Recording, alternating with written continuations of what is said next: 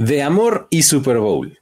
En la semana posterior a la edición 58 del juego grande rescatamos historias que unen estos dos temas que convergen cada vez más en fecha más cercana en el calendario. ¿Cómo le hizo Taylor Swift para llegar con su novio? Para estar con él en un momento tan importante, cruzando medio planeta. Su novio es Travis Kelsey, por si ustedes no sabían. Aquí lo vamos a recapitular. Así, igualito, también vamos a decirles cómo fue que los 49ers demostraron amor por sus empleados, un amor que les profesan llevándolos a Las Vegas al Super Bowl. Todo esto además de una recapitulación de datos sorprendentes y desconcertantes. Esto es Historias de NFL para decir wow, relatos y anécdotas de los protagonistas de la liga. La NFL es un universo de narrativa, testimonio, ocurrencia y memorias que nunca, nunca dejan de sorprender. Y todas las reunimos aquí. Historias de NFL para decir wow, wow, wow, wow, wow, wow, wow. Con Luis Obregón y Miguel Ángeles es. Mike, tenemos campeón, se acabó el Super Bowl, se acabó la temporada 2023 de la NFL, pero historias de NFL para decir, wow, aquí está. ¿Cómo estás? Bien, estoy, estoy, como dijera Ralphie, estoy feliz y enojado al mismo tiempo. Ajá, ajá, sí, sí. Feliz porque tuvimos un buen Super Bowl. Sí, claro. La verdad es que tuvo un muy buen Estuvo partido. bueno, sí. Eso siempre se agradece, de verdad. Para los que vivimos en los noventas, cuando los Super Bowls eran palizas año con Oh, año, Sí. tener partidos buenísimos es siempre una cosa que se agradece. Enojado porque se acabó la temporada y obviamente pues eso también nos deja un vacío ahí en la vida. Ajá. Pero como bien lo dices, las historias de NFL para decir wow no paran. Entonces, estamos aquí para platicar y para que vean qué tan diferente es este programa en comparación de otros. Vamos a hablar de mil cosas menos de lo que realmente estuvo pasando en el Super Bowl. Exactamente, vamos a tomar como pretexto eh, ese partido y pues que está muy cerquita de la publicación, grabación y demás de este episodio del 14 de febrero, ¿no? Entonces vamos a hablar de, de esos dos temas que, que cada vez se ponen más cerca, ¿no? Desde que la temporada de NFL incrementó su número de partidos, este, se alejó de lo que en México es el Día de la Constitución y ahora está mucho más cerca del Día de San Valentín, ¿no? Cosa que debo decir, como mexicanos sufrimos porque siempre nos tocaba el lunes después del Super Bowl como feriado, Exacto. cosa que agradecíamos muchísimo. Sí, sí, sí. Sobre todo los que hacemos contenido de NFL, lo agradecíamos el doble. Claro. Pero este, no, ahora pues resulta que ya es como más pegado a San Valentín, pero está bien, mira, da pretextos para hablar como de historias de amor y Super Bowl. Exactamente. ¿Y, y qué historia más de amor más eh, protagónica, por así decirla, que la de Taylor Swift y Travis Kelsey? Eh, eh, comencemos a hablar del tema, Mike, por favor, venga. Por supuesto, porque esta es una love story. Ajá, ajá, totalmente. Vamos a hablar de, obviamente, lo que es la historia más grande que ocurrió la semana previa al Super Bowl. Y que estaba ocurriendo además de todo, lo mejor era al otro lado del mundo. Ajá. O sea, era genial que el, el punto de atención de todo el mundo en el tema del Super Bowl no estaba en Las Vegas, estaba en Japón. Porque Sí. Taylor Swift, esta famosa cantante que, como mero dato cultural, como decías, es novia de Travis Kelsey. Ah, ¿te cae? Sí, me- yo me enteré apenas, as- así como hace como dos días. Ajá. Yo no sabía, pero resulta que estuvo en Japón dando una serie de conciertos como parte de su gira de Eras Tour. Ujú. esta que ya incluso pasó por México. El Super Bowl era el domingo y obviamente se esperaba que ella estuviera presente para este encuentro. Y dices, ok, esperan que esté presente, pero pues eso como que de viajar de Tokio a Las Vegas, así como que digas que es como de todos los días, no es fácil. Así que diga, cerca no está, ¿verdad? Que llegas rápido y descansado, menos.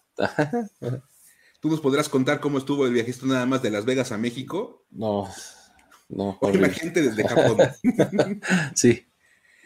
Ahora, obviamente, Luis, esto no es una cosa que no pueda hacer la cantante más famosa del mundo. Ajá. Otra vez, es una cosa que todo el mundo podría técnicamente hacer, pero es más fácil si eres Taylor Swift. Sí, sí, digamos que si eres Taylor Swift, las cosas se dan de manera más sencilla, casi todas, ¿no? Y en mejor clase. Sí, sí, sí. Aparte. Así que vamos a hacer un recuento de cómo estuvo ese pequeño viaje de Japón a Las Vegas, todo para apoyar a Travis Kelsey, que eh, él en su caso estaba tratando de aumentar su reputation, aquello es mejorar. Y vamos a empezar con el sábado, porque esto arranca el sábado allá en Japón, Nada más, Luis. Me encanta que tenemos tanta información en torno al tema de Taylor Swift que podemos dar horas con minutos. o sea, día, hora, minuto. Así de, el sábado a las 11.36 de la noche. O sea, nada de que alrededor de la medianoche, no. 11 con 36. Exacto. Hora de Japón. Swift partió del aeropuerto Haneda, allá en Tokio, rumbo a los Estados Unidos. La hora programada para que llegara a Los Ángeles era las 4.21 pm del sábado. Ok, hacia Los Ángeles. Ok, vamos. O sea, es tan importante de los que hasta regresa en el tiempo. Exacto. o sea, a medianoche y regresa en la tarde del sábado. Hey, muy bien. Lo cual hay que decir que es obviamente el factor principal para que ella pudiera hacer todo esto. Claro. La diferencia horaria la regresaba a la tarde del día en el que estaba saliendo. Qué maravilla. Lo cual facilitaba mucho las cosas. El, doctor Emmett Brown estaría orgulloso. Así de. Y lo mejor es que lo hizo durmiendo, seguramente te lo Seguro. pues sí. Ahora, Swift viajó a bordo del avión BJT 993. Ok. Pero tenía como nombre especial ahí en, el tema del Flight Radar, ese sitio que va siguiendo todos los vuelos. El nombre del avión era The Football Era. ok, era parte del Eras Tour, ¿no? Entonces, pues, claro. fútbol era, ok. Eh, eh, estábamos en la era del fútbol porque le tocaba ir al Super Bowl. Muy bien.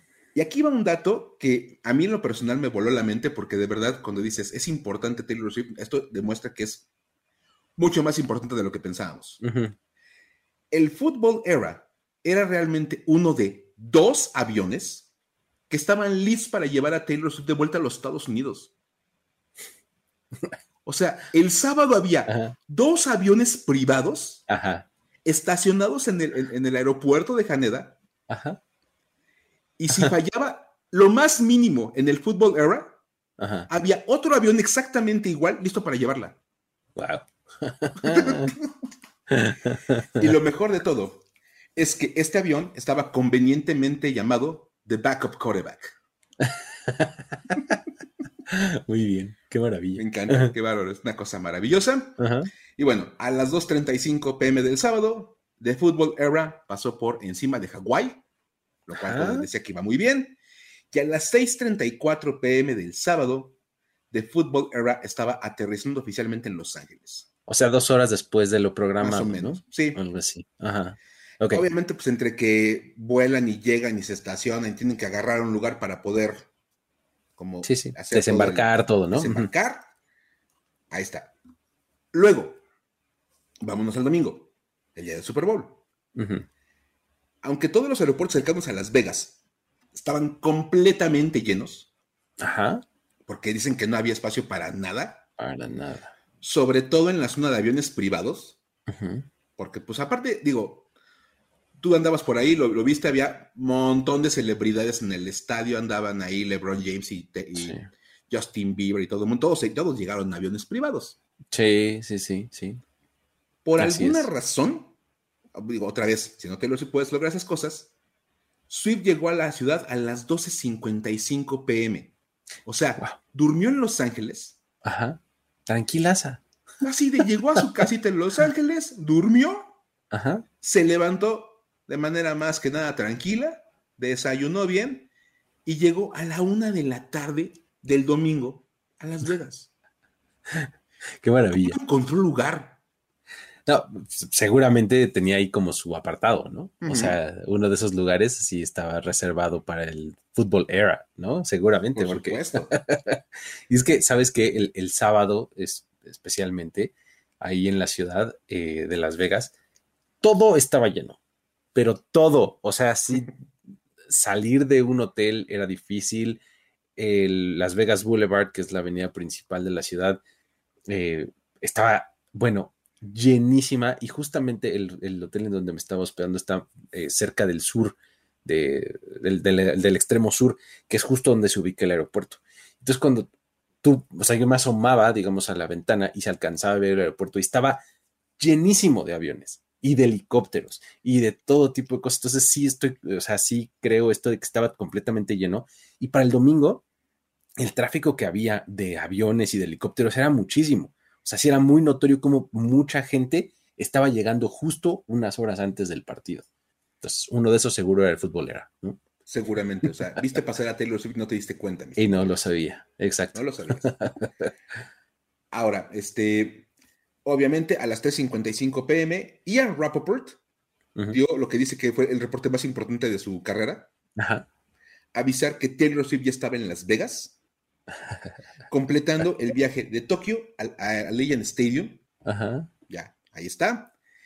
Y lo único que no nos queda todo claro, porque ya no nos dieron el, nos hecho el favor de avisarnos, digo, mala onda que no tengan esa cortesía, es cómo le iba a hacer para regresar al otro lado del, del planeta. Porque el viernes 16 de febrero tiene que dar un concierto en Australia. Ok, ok, ajá. O sea, digo, tiene toda una semana para regresar. Tiene como cuatro o cinco días. Si lo hizo en dos, lo puede hacer en cuatro. Porque luego de ahí, después de varias fechas en, Australia, se va a ir a Nueva Zelanda y luego a Singapur. Ok. A seguir con su Eras Tour.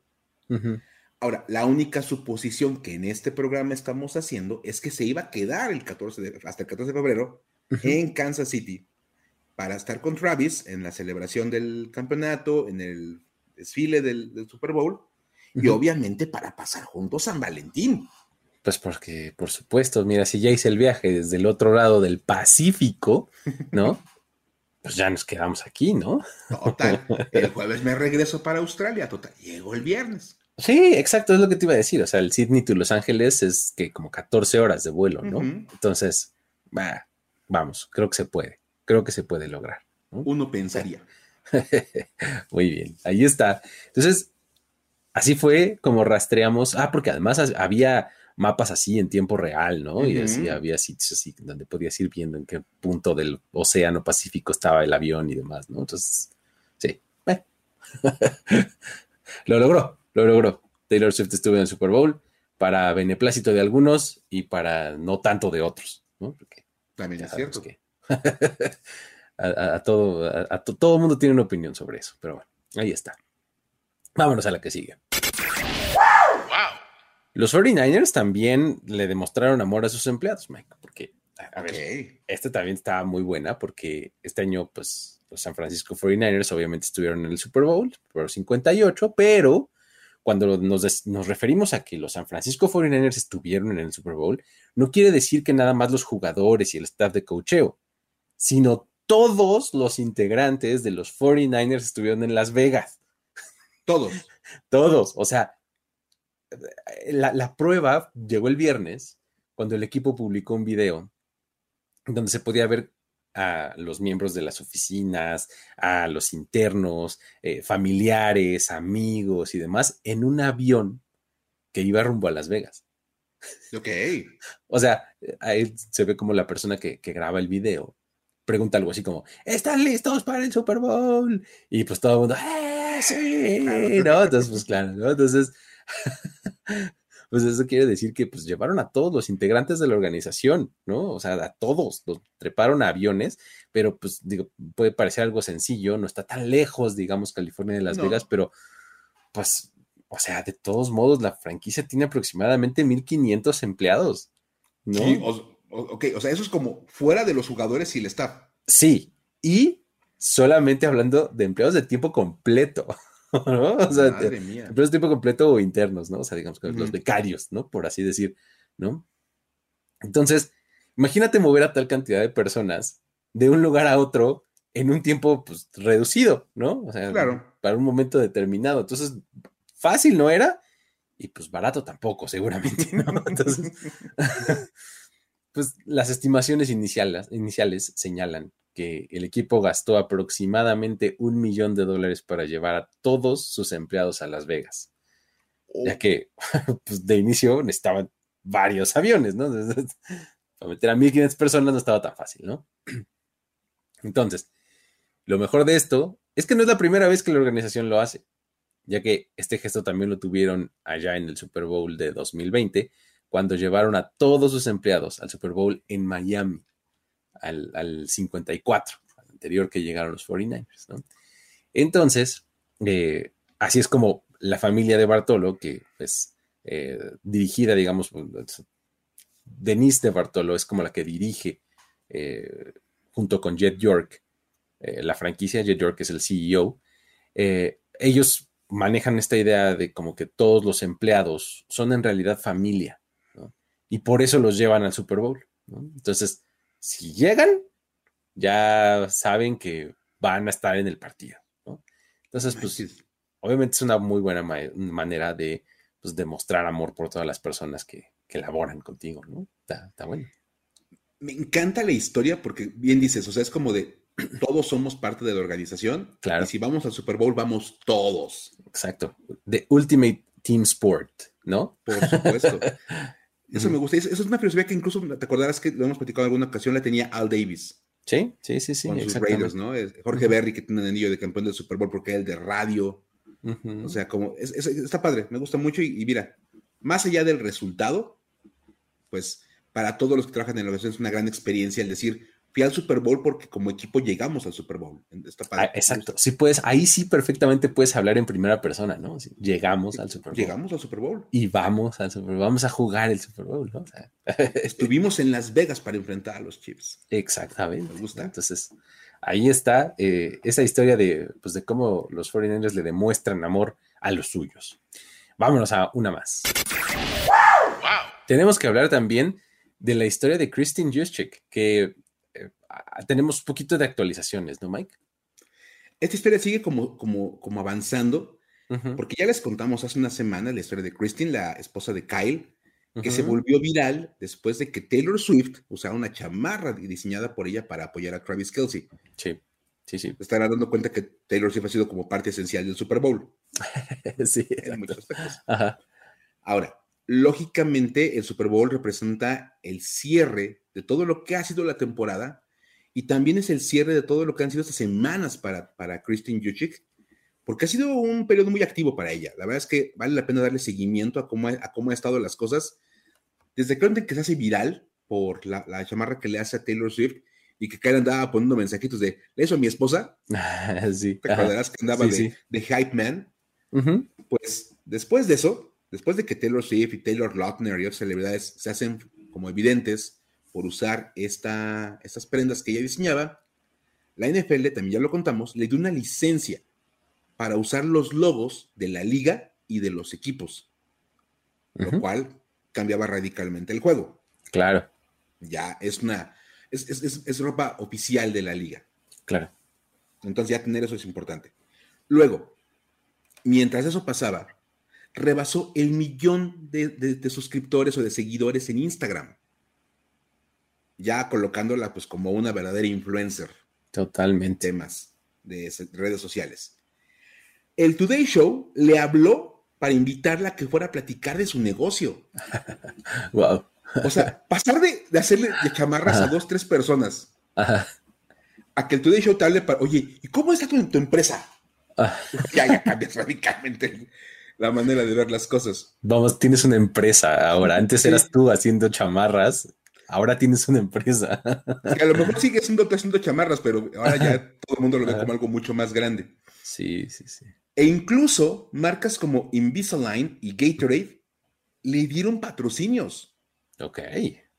O sea, ya tenía sus propios patrocinadores, Christine, Christine Juchik. ¿Qué tal?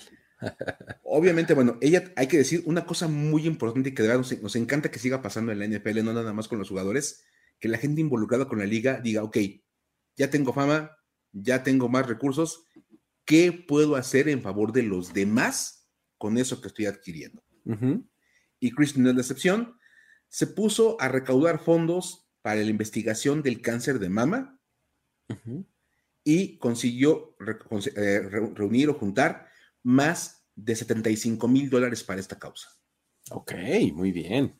Eso es. Es una buena manera de poner uh -huh. en práctica o uso tu fama. Perfecto.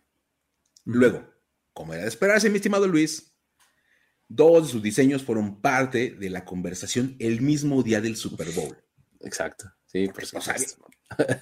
Ni modo que no. ¿Cómo, ¿Cómo, creen que iba a llevar una chamarra repetida? Sí, sí. Así de, ella las hace. Uh -huh. Ella puede hacer una nueva. No se iba a llevar una chamarrita de mezclilla, ¿verdad? No, no, por favor, así. O, la, o la, que, la, la, de la marca de la liga, la que le dan a todos los jugadores. Sí, no, no, no. No, no, no, o sea, por favor. Es más, ella modeló un, una, una chamarra en la que estaba hecha con los jerseys, jerseys de Kyle. Y cuando estoy remarcando el jerseys en plural es porque usó muchos jerseys de, de, Kyle Yuchik para hacer esa chamarra. Hecho, hay que decir que incluía un modelo de cada jersey que ha utilizado Kyle Juszczyk en su carrera o en su vida como jugador de fútbol americano. Porque incluía un jersey de Kyle en la preparatoria, un jersey de Kyle en la universidad, uno de cuando estaba en los Baltimore Ravens, uno del Pro Bowl y el de los 49ers. ¿Qué tal? ¿Qué hubo? O sea, la carrera entera de Kyle Juszczyk representada en una chamarra. En una prenda. Eso es. Está impresionante.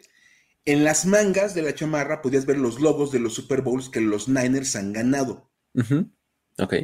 Y en la espalda, donde usualmente el jersey lleva el nombre, en esa parte como de la parte alta de los hombros, sí, sí. estaban el logo de los 49ers, el de la NFL y el del Super Bowl 58, porque los puede usar.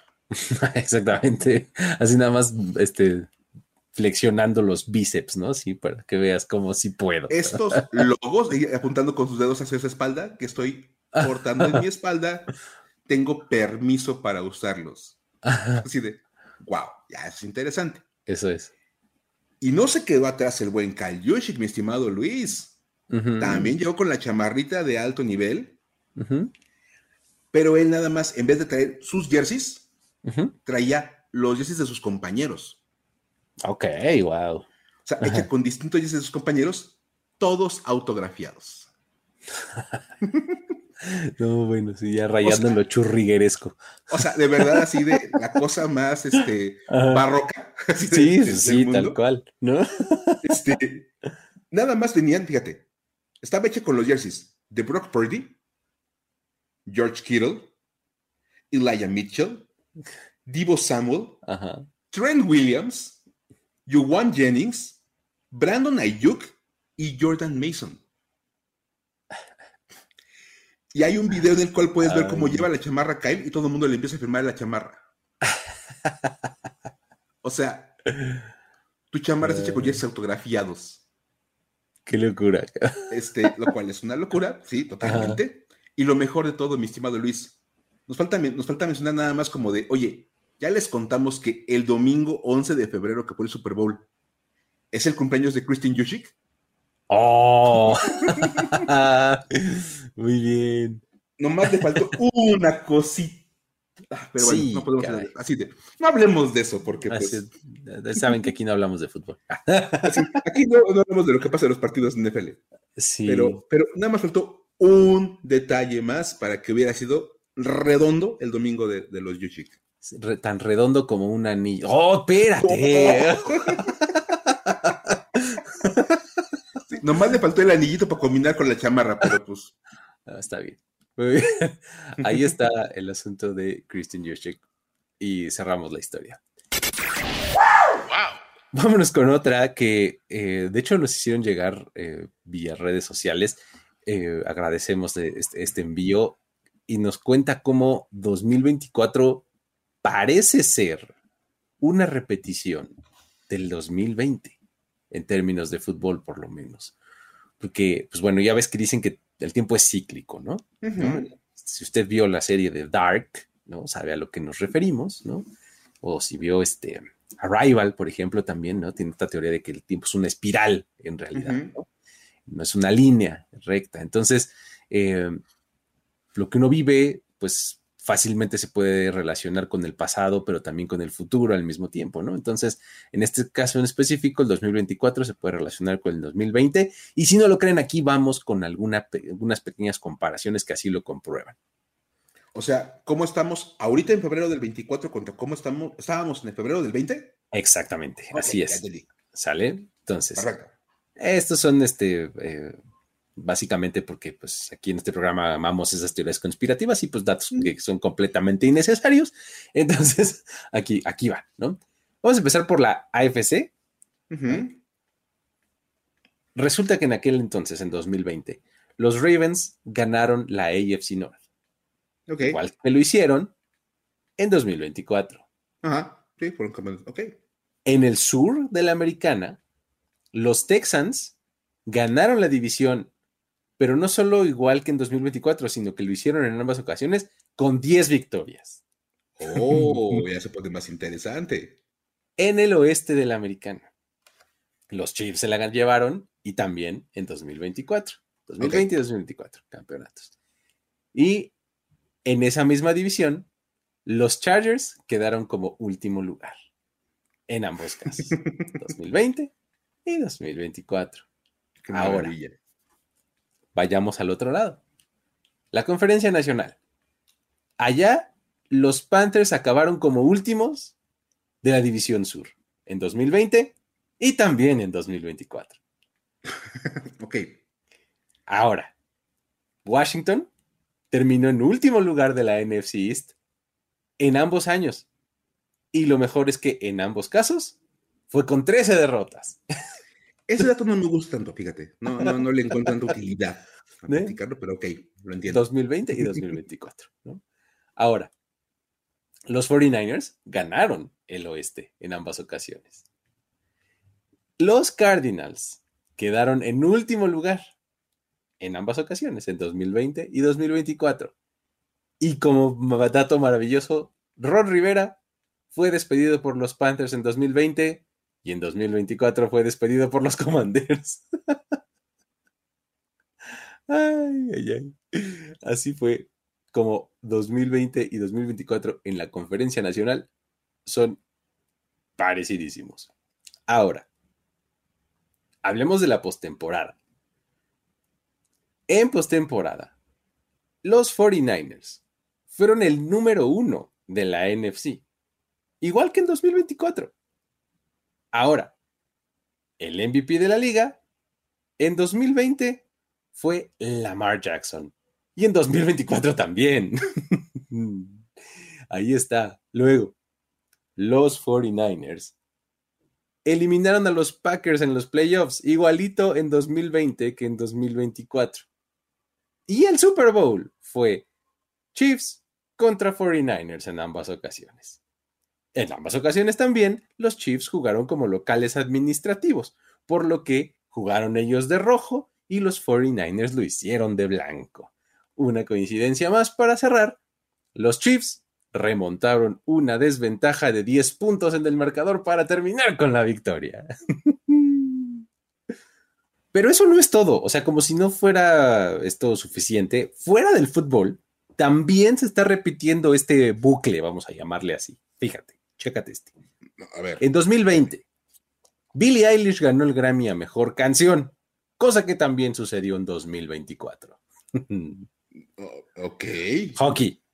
Los Bruins y los Maple Leafs están en el top 5 de la división este de la NHL en ambas ocasiones, 2020 y 2024. NBA, dices tú, bueno, pues Celtics y Bucks están en el top 3 en el este de la NBA en ambos años, 2020 y 2024. Ahora, los Nuggets van en tercer lugar de su división, ahora en 2024, igual que como iban en 2020. No puede ser. El número uno del top 25 ganó el campeonato de la NCAA. Hablamos de fútbol colegial, ¿no? Igualito en ambos años. Luego, en ese mismo partido de la final de la NCAA de fútbol americano, se enfrentaron dos equipos invictos. Ajá. Y, madre mía. Además, el ganador del título nacional consiguió esa victoria por tres posesiones. O sea, fue paliza. Igualito en ambas ocasiones. Entonces, no puede ser. Con todas estas coincidencias, lo único que me espanta es que pues después de eso, en marzo de 2020 fue cuando pegó con toda la pandemia de COVID-19, así que esperamos que eso sí no se repita, ¿no? No, no que sea como, no sé, como el campeón de la NFC este, Norte o algo así, como de, no, esos fueron diferentes, una cosa Ándale, exacto, sí, sí, sí. Ah. ojalá que no. ¿Qué tal, qué tal esas este, coincidencias, eh? Está impresionante, me, encanta esta historia. Muy bien, ahí está. Entonces vámonos ahora con los datos para decir wow. Datos para decir wow. El Super Bowl 58 nos trajo un montón de datos interesantes y vamos a comenzar con qué creen amigos. Con más Taylor Swift. Venga Mike, por favor. Eh, este, estamos en una nueva era en este programa, en la cual hablamos de música. Y entonces, y es que a ver, vamos a platicar, Luis, del número 13 de Taylor Swift. Debo decir que elaborando el, el guion de este programa, me volví un experto en la numerología de Taylor Swift.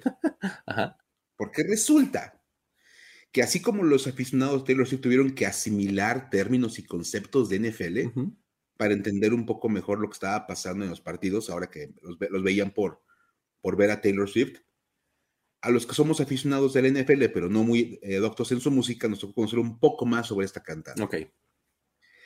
Y resulta que el número 13 es muy importante para Taylor Swift. O sea, y ahí te van algunos datos nada más para que entremos en contexto. Ajá, venga. Swift nació un 13 de diciembre. Ok. y cumplió 13 años un viernes 13. ok. No cuesta mucho, debo decirlo. Su primer disco de oro, eh, el disco se volvió de oro a las 13 semanas de haber salido. ok. La primera canción de Taylor Swift en llegar al primer lugar de popularidad tiene un intro de 13 segundos. Ajá, ok. Y Taylor Swift dice que cada vez que ha ganado un premio en alguna entrega, ya sea los Grammys o lo que sea que le den un premio, ha estado sentada en la fila 13 del recinto o en la fila M, que es la letra número 13 del alfabeto. Ay, por favor, eso está más mandado a hacer que nada. Bueno, ya sí, yo, yo creo que ya todo el mundo la siente en la fila 13 nada pues más porque es su número favorito. Claro, exacto. Mira, ya saben que va a ganar, entonces ponla, ponla en la 13, ¿no? Para que, sea. Ahora, eso está interesante y dices, ok, son cosas que pues, están allí. Es más, también por ahí leí que su usuario de X es Taylor Swift 13 y son 13 caracteres. ok. Ajá. Vamos a entrar ahora sí en el tema de la NFL, porque el Super Bowl 58 tuvo varios treces dentro de él. Primero que nada, esta fue la edición 58. Y 5 y 8 dan 13. Claro. El rival de los, de los Chiefs fueron los 49ers. Ajá. ¿Y 4 y 9 cuánto dan? 13, por supuesto. Ajá. El partido fue el 11 de febrero, o sea, el 2-11. Muy bien. Sí. Es como de, ok, no puedo negar eso. Ahí tengo una mejor, Luis. El marcador al medio tiempo era de 10-3. Ahora. Ay, ajá. 13. Sí. La serie ofensiva para que los Chiefs ganaran el partido ese de tiempo extra concluyó con un pase de Patrick Mahomes a Michael Harman en la decimotercera jugada de la serie. y uno que me acabo de acordar, Taylor Swift estuvo haciendo partidos de la NFL durante la temporada. ¿Sabes cuántos partidos de NFL vio este año contando el Super Bowl? No me digas. Este, dos. Ah, no, no. no. no, seguro fueron 13. El Super Bowl fue su partido número 13 en un estadio. Ah. en la temporada. pues estaba mandado a hacer, ¿no? Así fue. Dice, y todavía alguien me decía cuando platicando esto, me dicen, nada más una pregunta. ¿Qué número traía el coreback rival? Mm, claro. Brock Purdy tenía el número 13. O sea, de verdad había como mil cosas por todos lados y todo, todo daba el número 13. da un poquito hasta de miedo el asunto de eh. cómo, cómo, la liga completa se, se, giró en torno a Taylor Swift. Pues sí, qué locuras, ¿no? Ahí está, número 13. Ahora, en datos de Patrick Mahomes, vamos a añadirle algunas cosas a su. Pasemos a personas menos importantes para el NFL. Exacto. Vamos a añadirle este, cuestiones aquí a su cuenta personal. Y pues bueno, los Chiefs claro. Eh, remontaron una desventaja de 10-0 en, el Super Bowl para terminar ganando el partido, ¿no? Eso nos recuerda una estadística que les compartimos hace unas semanas, solo que hay que actualizarla ahora, ¿no? Y pues bueno, vamos a decir que en postemporada los Chiefs de Patrick Mahomes tienen marca de nueve ganados y dos perdidos en partidos en donde se ponen abajo por siete o más puntos. Claro, iban 10-0 en el partido. Exactamente, ¿no? Entonces, estas dos derrotas del 9-2, pues, fueron ante Tom Brady, ¿no? Y tres de esas nueve victorias han sido en Super Bowls. No inventes. o sea, la, cantidad y la cualidad de clutch que tiene Mahomes es impresionante. Impresionante. O sea, cuando eh, tenían la serie ofensiva al final dije, ya, o sea, ya, ya, ya lo vi esto, ¿no? Esto lo hemos visto muchas veces. No, no va a mandar un bomba, no, no, es va a ser dink and dunk por aquí, Patrick nos va a correr una o dos veces en tercer down cuando más haga falta, este, ya, o sea, se veía venir. Sí, sí, sí, no, o sea, de verdad era, es más, me acuerdo que toma la ventaja de tres puntos y yo ponía en redes, la bronca es que le dejaron unos 50 y algo a Patrick Mahomes, eso, es como una eternidad para un coreback de, ese tamaño. Sí, sí, sí, sí, totalmente. Pero bueno. Ahí está la cuenta de Patrick Mahomes. Luego vámonos con otro dato, Mike. Venga. Uno de los mejores datos que van a escuchar en la historia del Super Bowl, se los tenemos en este momento en este programa. A ver. Porque este fue el Super Bowl de los George. ¿Cómo? a ver, lo hemos dicho, tú y yo somos aficionados a datos completamente irrelevantes, intrascendentes y que no sabemos qué hacer con ellos. Te tengo una de las joyas de la corona de ese cúmulo de datos. Este es uno realmente genial. El Super Bowl 58 es el Super Bowl con la mayor cantidad de jugadores llamados George en la historia del, partido. Ay, no puede Porque hubo tres. Ah, o sea, no fueron en realidad tantísimos, pero ya tres ya son multitud, ¿no? Como dicen. Había, era la convención nacional de George para la NFL. muy bien. Porque resulta que por alguna razón, y alguien se dio cuenta de eso. Nunca en la historia de los Super Bowl habíamos tenido un partido de Super Bowl en los que hubiera tres George. ok. Insisto, si, alguien sabe cómo conseguir esos trabajos, por favor, mándenme un mensaje. Yo quiero aplicar para ser el cuate que se pone a revisar cómo se llaman todos los jugadores del partido para, apuntarlos en listas. Exacto, lo vamos a apuntar en una lista, vamos a sacar una gráfica de frecuencias, ¿no? Así de cuántos Michaels, cuántos George. es el partido con más Jones en, Una cosa así, si alguien paga por eso, avísenme. Yo con mucho gusto lo hago. Y ahí te va nada más para completar la información. Los tres George en cuestión eran George Kittle y George Odom de los 49ers y George Karlaftis de los Kansas City Chiefs. Muy bien. contados con apellido y todo. Eso es. Perfecto. Ay, bueno. Hablando de récords, Mike, en este partido, resulta que tuvimos el field goal más eh, largo de este partido, de, la historia del Super Bowl. Pues, este, este récord se rompió dos veces. ¿Qué? ¿Cómo? O sea, el primer intento del juego fue de Jake Moody y con él impuso una marca del Super Bowl al conectar un field goal de 55 yardas. Eso ya era el más largo. La verdad es que eh, fue un, récord que llevaba muchísimos años, ¿no? Era una marca que habían puesto Steve Christie de los Bills en el Super Bowl 28, es decir, hace 30 años. claro, claro. Entonces, pues bueno, 30 años el récord, llega Jake Moody, lo rompe. Lo malo para él fue que su récord duró menos de dos horas vivo. o sea, este vino, este gol de campo vino con 14.53 por jugar en el segundo cuarto y con 5 minutos y 6 segundos por jugar en el tercero, son cuarto más adelante. Harrison Butker de los Chiefs rompió el récord de Moody al conectar un gol de campo de 57 yardas. Dios Dos yardas más grande que el otro y allá fue su récord, ¿no? Este, muy poco tiempo le duró. Entonces, eh, esta marca que había permanecido vigente durante 30 años fue rota dos veces en cuestión de dos cuartos de un partido. así fue. Qué maravilla. Así fue, así fue. Ahora, en cuanto a récords y singularidades, también tenemos a Jawan Jennings, ¿no? Juan Jennings, que además de ser uno de los 14 jugadores en lista, en, en, la chamarra de Kyle ajá, ajá. Sí, ahí andaba él también.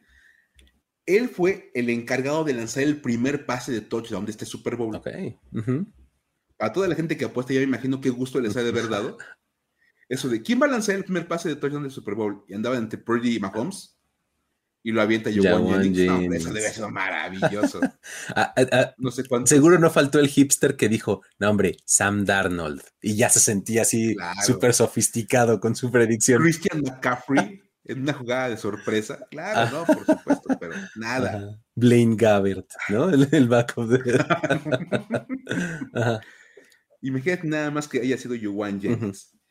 Él conecta en una jugada de truco con Christian McCaffrey y luego, más adelante en el partido, Jennings anota un tollón por recepción. Ajá, sí, sí, sí. Es el pase de Purdy a Joan Jennings. Esto convirtió a Jennings en apenas el segundo jugador en la historia del Super Bowl en tener un pase de touchdown lanzado y una recepción para anotación en el mismo partido. Oh, wow. Muy bien. Lo mejor es cuando nos acordamos quién es el otro. Ajá. Es Nick Foles. Oh, muy bien. Nick Foles, que en la victoria del Super Bowl 52 lanza tres pases de anotación y además atrapó el famosísimo Philly Special. Exacto. Sí, sí, sí. Entonces, lo de Juwan Jennings fue básicamente de los niveles de Nick Foles, como lo quieran ver. Sí, sí, sí como lo quieran interpretar. Nada más que en este no, no, lograron ganar el partido. Ay, Muy bien, está buenísimo. Ahora, eh, como para hacer un poco de transición hacia lo que sigue, vamos a aventar un dato para decir, güey, porque este es el Super Bowl que estuvo marcado por el regreso de los Chiefs, que estaban perdiendo 10-0 en el segundo cuarto, ya lo decíamos hace rato, ¿no? Esto representa uno de los regresos más grandes en la historia de estos partidos que de inicio pues es una mala noticia porque quiere decir que los regresos épicos no son normales en esta instancia, ¿no? Entonces, ahí los que perdemos somos nosotros porque no están tan entretenidos los partidos. Totalmente de acuerdo. Ahora, la lista de regresos más grandes es bastante simple.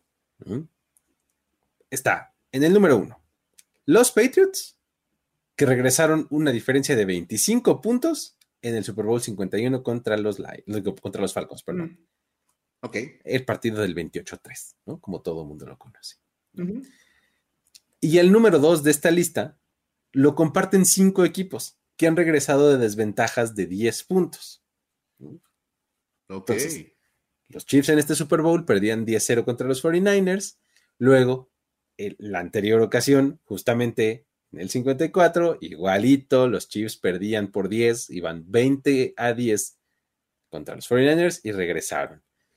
Luego, en el 49, los Patriots perdían 24-14 contra los Seahawks y regresaron. Luego, los Saints en el 44 perdían 10-0 contra los Colts y le acabaron dando la vuelta. Y por último están los Redskins del Super Bowl 22 que perdían 10-0 contra los Broncos y terminan ganando el partido. Ahora, ya está ahí la lista. ¿Por qué hace a este un dato para decir, güey? Ahí van las dos cosas. Primero, que de los seis regresos más grandes en la historia del Super Bowl, dos hayan sido de los Chiefs ante los 49ers, ¿no? De acuerdo. O sea, ya de entrada dices, ¿no? Bueno, ¿qué onda? Bueno, luego, que en tres de ellos, entre en tres de estos cinco, pues, hayan estado, hay estado, no, en tres de los seis, que entre los, sí, en tres de los seis, o sea, en la mitad, estuvo involucrado Kyle Shanahan. Dios O sea, era el coach de los 49ers en estos dos que ya mencionamos y aparte era el coordinador ofensivo de los Falcons en el regreso más grande contra los Patriots. Entonces, ¡ah! ¡Qué locura! Y recontando la lista, esos tres regresos a equipos de Shanahan han sido el 51, el 54 y el 51. O sea, los últimos tres regresos que los últimos tres. Han sido todos ante equipos que en los que estaba dirigiendo la ofensiva del rival, Kyle Sí, así es. Güey, no inventes. Olvidándose de este Freeman, ¿no? Este de McCaffrey y demás para correr el balón. Pero bueno. Ahí está. Nada más. Dato para decir, güey. Y pues bueno, ahora vámonos a la historia para decir, güey. Historias para decir, güey. Oh, Dios mío, Mike. Esta sí me agarró un poquito desprevenido. No la veía venir, pero tuve la, este, tuve la oportunidad de estar en las conferencias de prensa post juego y me tocó escuchar acá el Juszczyk de primera mano decir esto. Así que cuéntanos, por favor. O sea que ya sabes para dónde voy. Sí, creo que sé para dónde vas. historia. Exacto. Y vamos a poder platicarla muy a gusto los dos, porque a ver, a ver, por apenas segunda ocasión en la historia del Super Bowl, el partido se fue a tiempo extra. Es más, las dos veces ha sido contra un equipo de calcio Ajá. al que han alcanzado. Sí. Pero bueno, luego hablamos de esas cosas. Esa es una historia para decir, güey, hay algo más grande. Este, este partido presentó además la primera ocasión en que un partido de postemporada entraba con las nuevas reglas del tiempo extra. Ya sabemos que hubo un cambio después de aquel Bills contra Chiefs. Ajá, ajá, la regla Josh Allen le decían, ¿no? Ándale. Ajá, La enmienda a, a esta- regla en la cual se establece que ambos equipos deben tener la posesión del balón al menos una vez. Es decir, el, si el primer equipo de la ofensiva anota un touchdown, el partido sigue y el rival tiene la oportunidad de anotar su propio touchdown para mantener vivo el juego y poder seguir jugando. Claro. Entonces, Además, es- pues, esto te permite, como eh, si eres el segundo, saber qué necesitas, ¿no? O sea, básicamente avientas primero al otro y ya sabes, si anotó un gol de campo, pues tú necesitas touchdown. Si lo paraste, sabes que con un gol de campo lo tienes, ¿no? O sea, te, te permite como medir tu estrategia, ¿no? de hecho, esa es como la escuela de pensamiento más aceptada en el colegial, donde es- esta regla existe. Exacto, exacto. ajá, Es primero yo voy a la defensiva para ver qué necesito. Exacto. Ajá. Como de tratando de, de- de establecer qué, qué- qué requiere hacer mi ofensiva. Aquí en este caso los 49ers ganaron el volado y eh, decidieron tomar el balón y metieron un gol de campo. Ok. Y luego vinieron los Chiefs y metieron un touchdown y ya se acabó el partido. Exacto. Eh, hay que decir que todo esto que estaba platicando yo de, oye, pues el volado y tú vas a la defensiva y bla, bla, bla, pues agarró por sorpresa a los 49ers, a los jugadores. Sí. Sí, sí, sí. Y cuando digo que los agarró por sorpresa, porque, y tú lo acabas de decir, lo escuchaste de primera mano, ellos reconocieron no estar al tanto del cambio de reglas. Ay, no. O sea, no sabían que había una regla en la cual ahora ambos equipos tenían posesión del balón sin importar qué pasara. Ujú.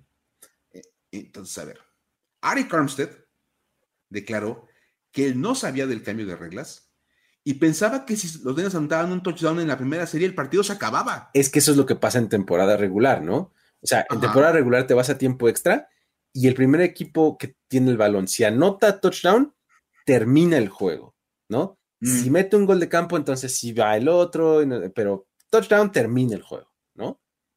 Sí, pero, este, Luis, en la postemporada no pasa. Ajá, Y uno pensaría, esperaría que el jugador que está participando en la postemporada lo sepa. ajá. ¿Estás de acuerdo? Pues sí, sí, sí, totalmente. Y peor, cuando Armstead dice que él se enteró de las, este, de las reglas de la postemporada o de las nuevas reglas cuando las vio proyectadas en la pantalla de la Legend Stadium. Ya me lo imagino viendo para la Ahora, ¿cómo que, tan- cómo que también ellos? No, ¿Qué? ¿cómo? A ver, espérate otra vez. A ver, ponle pausa porque no estoy entendiendo. Güey. Y luego decíamos de Kyle. Ajá. A ver, Luis, vamos a la declaración de Kyle Juszczyk. Sí, sí, sí. Porque y tú vas a poder contar que, que cómo, cómo se sintió el, lugar en el momento de la declaración, porque él dice. ¿sabes? Ni siquiera sabía del cambio de las reglas para que fueran diferentes en el tiempo extra. Pensé que pedimos recibir el balón para anotar un touchdown y ganar, pero ese no era el caso. No entiendo la estrategia ahí. No hablamos de eso.